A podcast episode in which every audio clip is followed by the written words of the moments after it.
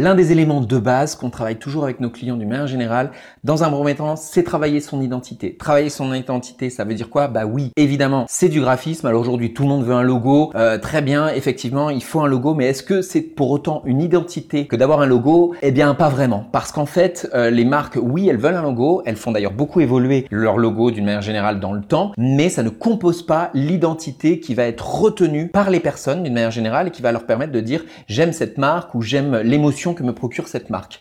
Aujourd'hui, le graphisme et par extension l'identité de marque qui vont être euh, mis en place. Alors évidemment, il y a le graphisme, mais il y a aussi tout l'univers visuel qu'on peut créer et l'univers sonore dans certains cas.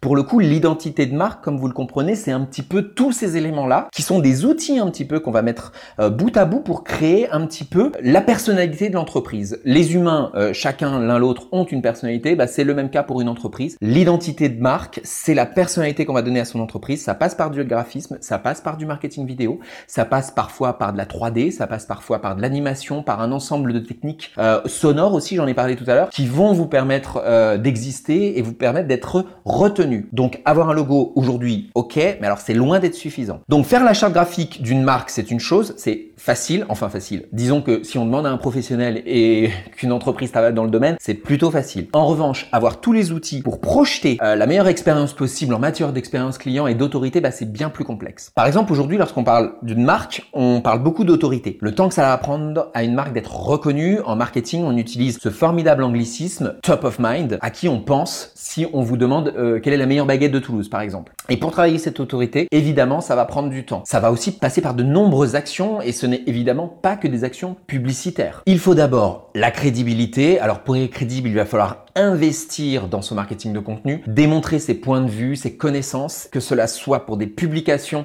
sur les réseaux sociaux, mais également écrire des articles on-site donc, mais également off-site. Alors ça veut dire quoi on-site, off-site Bah il y a des articles qu'on va pouvoir écrire pour notre propre site, pour être euh, reconnu dans notre domaine, pour aussi travailler le référencement naturel de notre site web. Mais off-site, bah pourquoi? Parce que tout simplement, ce seront des sites partenaires qui auront notre contenu. Et ces sites partenaires non seulement vont vous amener du trafic, mais aussi vont vous créer de la euh, notoriété et de l'autorité. Quand j'ai lancé mon agence il y a deux ans, en l'occurrence, alors un peu avant justement, j'ai créé plusieurs articles pour des sites qui étaient reconnus dans le web marketing pour créer cette autorité évidemment. Autre chose, les vidéos produits. Si on vend des produits, on ne peut pas passer à côté des vidéos produits, que ce soit des vidéos de storytelling, mais également des vidéos de valeur pour le brand content, des tutos si on veut vendre une expertise et évidemment, il y a encore plein de possibilités visuelles pour établir du marketing de contenu. À l'agence notamment, on investit beaucoup les carousels, également les infographies. Si vous regardez un petit peu notre marketing de contenu, on a beaucoup beaucoup de choses. Autre élément, la réputation. On peut être solidement connu et reconnu sur un marché, mais avoir zéro recommandation sur le web. Dans ces cas-là, on se tire une balle dans le pied. Les recos, elles doivent toujours être trouvables sur le web. Hein. D'une manière générale, Google, LinkedIn, éventuellement Facebook. Bientôt, elles arrivent sur TikTok.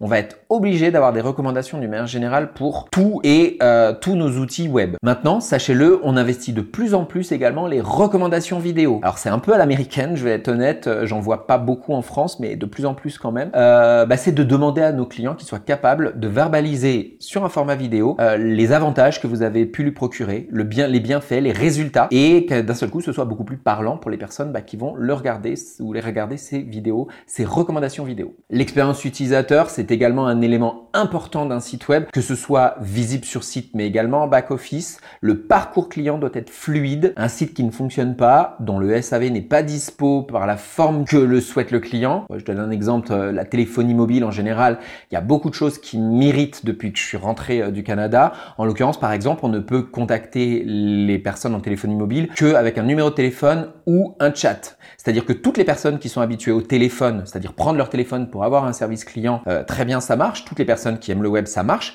Mais qu'en est-il des personnes qui, par exemple, préféreraient envoyer un email ou préféreraient un autre canal de communication? Bah, en l'occurrence, la téléphonie mobile, ils s'en foutent un peu. Et moi, c'est la raison personnelle pour laquelle je vais décider de changer d'opérateur à l'heure actuelle. Également, le fait d'être joignable. Euh, d'une manière générale, une entreprise se doit d'être joignable. Ça fait partie de l'expérience utilisateur qu'on donne à ses clients euh, et que, en l'occurrence, on essaye de bonifier ça euh, parce que si on n'est pas bon là-dedans, bah, on fragilise l'autorité de marque. Faire la différence par cette expérience sera donc indispensable. Alors ce qui est le plus troublant et qui coûte selon moi aux entreprises aujourd'hui, c'est d'avoir un focus auto-centré en termes de SAV ou des services à la clientèle, c'est-à-dire qu'il faut euh, qu'en fait il faut bloquer le maximum de points de contact car c'est coûteux. Et ça je l'entends très souvent dans les entreprises. Euh, les points de contact, c'est nous qui les fixons et c'est comme ça que les gens nous, nous contacteront. Et moi quand j'entends les clients, bah, de l'autre côté je peux vous dire euh, ça crée de la grogne, c'est-à-dire qu'en fait je sens que les personnes ont beaucoup plus de reproches à faire à la marque qu'autre chose et donc par une idée d'économie de coût, l'entreprise peut-être se tire une balle dans le pied. Donc on ferme la possibilité de faire des prises de contact par email, comme je l'ai pris dans mon exemple tout à l'heure. On bloque les appels téléphoniques pour certains avec des lignes qui sont saturées, euh, des options de ligne aussi incompréhensibles. Parfois les queues d'appel, moi j'y comprends rien. Je suis là, j'appuie 1, 2, 3 et je le dis direct à la personne que je téléphone. Écoutez, il n'y a pas l'élément qui m'a permis d'arriver jusque vous. Et en l'occurrence, je sais pas si je suis au bon endroit. Et en général, la personne dit ah bah non c'est pas là. Et donc elle nous transfère. Et qu'est-ce qui se passe? Bah la plupart du temps, on doit recommencer avec une nouvelle personne parce qu'en plus l'expérience utilisateur n'est pas entre les deux personnes, ils ne font pas le lien. Euh, tout ça, ce sont des éléments euh, qui, qui, bloquent un peu les entreprises dans le sens où elles vont pas avoir euh, suffisamment d'autorité à ce niveau-là. En tout cas, elles vont pas être reconnues par une expérience client qui soit vraiment très forte. Et c'est comme si les décisions, on va dire, en matière de focus client, elles n'étaient jamais testées avant d'être lancées, sauf que les entreprises, en gros, elles ne satisfassent pas leurs clients d'un point de vue service à la clientèle ou service après-vente. Et ben la plupart du temps, ce qui se passe, c'est que quand il arrive des éléments comme ça, les clients ne reviennent pas ou ils lâchent l'entreprise. Donc c'est pas une bonne idée non plus d'un point de vue expérience client. Alors évidemment, les entreprises en question, ils vont mettre un temps à accepter que ce back-office et ses aspects commerciaux sont pourris. Hein. Ils ne comprendront pas forcément les baisses de fréquentation, certains formulaires, notamment en ligne, sont des usines à gaz, d'autres éléments digitaux ne sont pas intuitifs ou fonctionnels.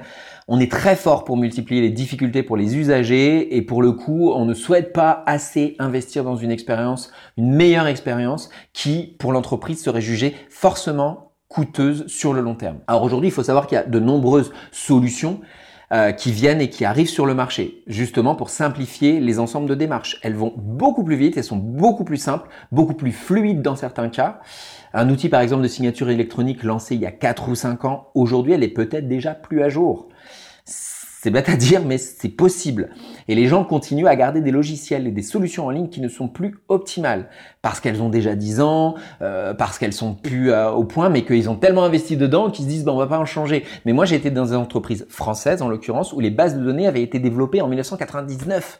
Qu'est-ce qu'on fait avec ça? Honnêtement, on peut pas se satisfaire de légères évolutions de la base de données. Il y a un moment donné, ça ne marche plus et ça crée beaucoup plus d'insatisfaction et de problèmes que sincèrement d'éléments qui va permettre à l'entreprise de passer à l'étape supérieure, à la vitesse supérieure. Aujourd'hui en marketing, on ne peut plus attendre du client qu'il fasse lui-même le premier pas pour matérialiser son insatisfaction. Alors oui, il va le faire savoir du manière générale en e-réputation, mais euh, il faut évidemment qu'on aille au devant de ça. Et si ton service client, si ton service après-vente, il est pourri en tant qu'entreprise, eh bien c'est un problème de marque. Et oui, c'est un problème de marque. On va pouvoir travailler tout ce qu'on veut d'un point de vue identité. Malheureusement, le client, il va le retenir que ça.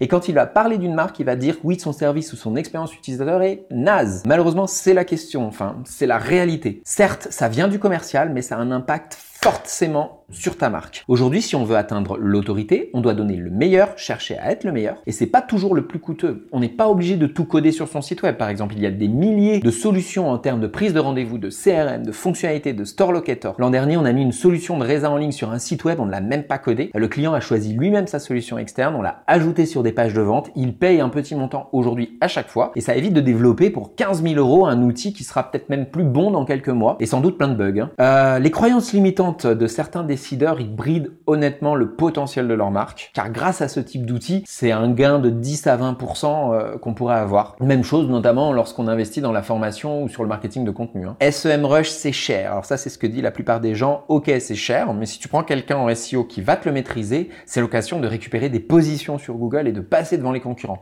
Alors est-ce que tu veux pas plutôt voir ça comme un investissement qui va servir sur le long terme? Tous ces éléments vont donc composer l'autorité de marque. L'autorité, c'est comment les gens vont parler de votre marque, d'où ils la connaissent, à quoi ils peuvent la relier, etc., etc. L'expérience doit être travaillée, le site web doit être travaillé, le contenu aussi. Moi, en termes d'autorité, avant de travailler cette année notre site web à fond autour de la proposition de valeur, et je peux vous dire, on a travaillé à fond, hein, on y a pris quand même plusieurs mois. La première année, je voulais être identifié et reconnu, donc le graphisme, le marketing de contenu, on a fait des templates de plein de formats, visuels, graphiques, vidéo, tout y est passé. C'est pas difficile pour moi, je voulais que ma marque, ce soit Mickey, enfin Disney quoi. Euh, Mickey, c'est le numéro 1 depuis 60 ans, connu, reconnu par tous. Et bref, je voulais qu'ASD, Agence Cyril Digital, ça soit Mickey. Disney, c'est les meilleurs d'un point de vue identité de marque dans la façon dont ils ont dilué leur graphisme, leur identité partout dans le monde. Alors évidemment, ASD et Disney, c'est pas pas pareil, mais pour le coup, je voulais vraiment travailler cette identité de marque. Et d'ailleurs, si vous cliquez, si vous écrivez Cyril Digital sur Google,